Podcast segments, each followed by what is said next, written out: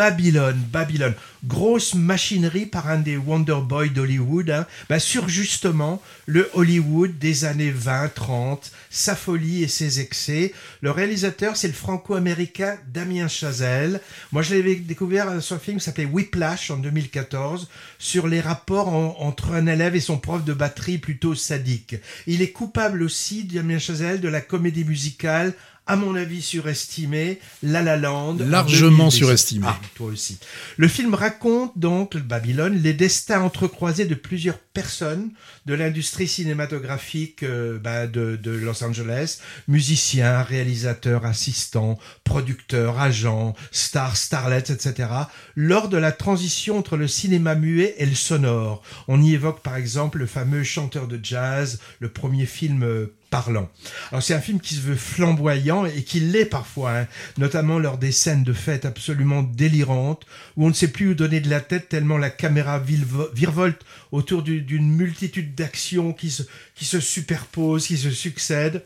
C'est une véritable orgie visuelle. Les scènes de tournage de films sont elles aussi particulièrement croquignolette et très drôle. Mais, mais trop, de, trop de flamboyance tue la flamboyance. Hein. Le film est alourdi par sa longueur, plus de trois heures, et le réalisateur a cru bon de pousser le bouchon trop loin, moi je trouve, en montrant des scènes particulièrement glauques et, inutiles, alors sans doute inspirées de faits réels qui se sont déroulés à l'époque, un genre meurtre de starlet par de gros dégoûtants, des choses comme ça. Bon bref, ça m'a pas paru très utile. Hein.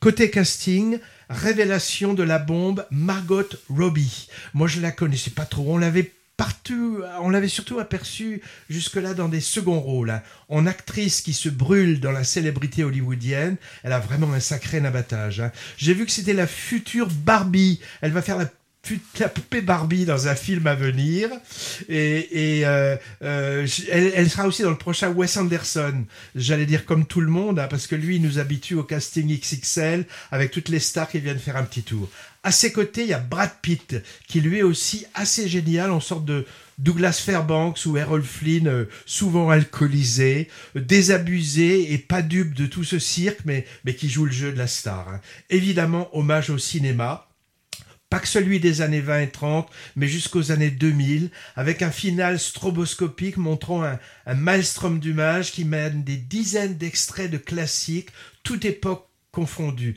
déconseillé aux épileptiques ce moment-là. Ça m'a fait penser à la fin de 2001, l'Odyssée de l'espace d'ailleurs. Hein.